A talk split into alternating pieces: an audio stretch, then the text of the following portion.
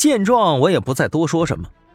没一会儿，等到扎小玲出来以后，我就一起起身。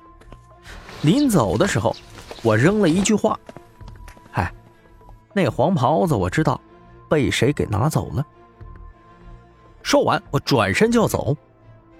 结果，秃子脸色大变。等会儿，小兄弟，我有事儿跟你商量。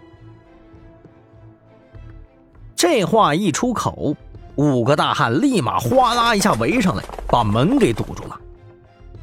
秃子示意让医生先出去。当然，这个医生啊，立马没有丝毫犹豫啊，扭头就跑。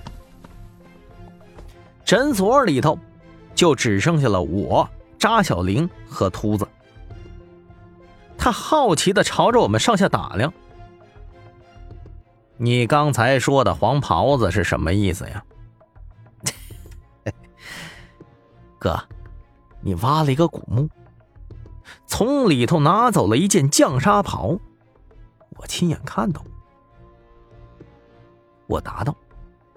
秃子一听，脸色大变，一把起身。把手中的针管一拔，从怀里掏出一把枪来。哎我去！大哥大哥大哥大哥大哥！秃子狠狠的用枪指着我们，说：“东西在哪儿？”不是，大大大大大哥大大哥，你别这样，我我我我是听其他人说的。我吓得直哆嗦呀，枪啊，我是头一次见，本能的紧张。一旁的扎小玲更是吓得不敢说话了，一脸幽怨的看着我，估计心里头早就骂开娘了。秃子面带阴冷，不管你是怎么知道的，但是既然知道了秘密，那么你们都必须得死。说着，他就开枪了。我一看。这可不好样啊！当即从布袋子里头摸出一张黄符，朝秃子啪一贴。这家伙虽然生病了，但是明显是练家子，用手一个格挡，手枪一晃，我立马抓住他，往地上一滚。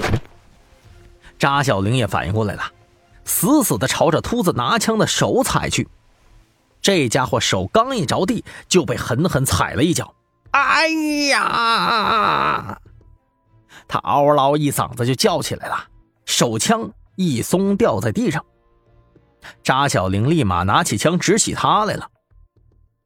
外头几个打手好像听到里头不对劲，但是刚才他们听从了秃子的话呀，出去之后把门给锁了。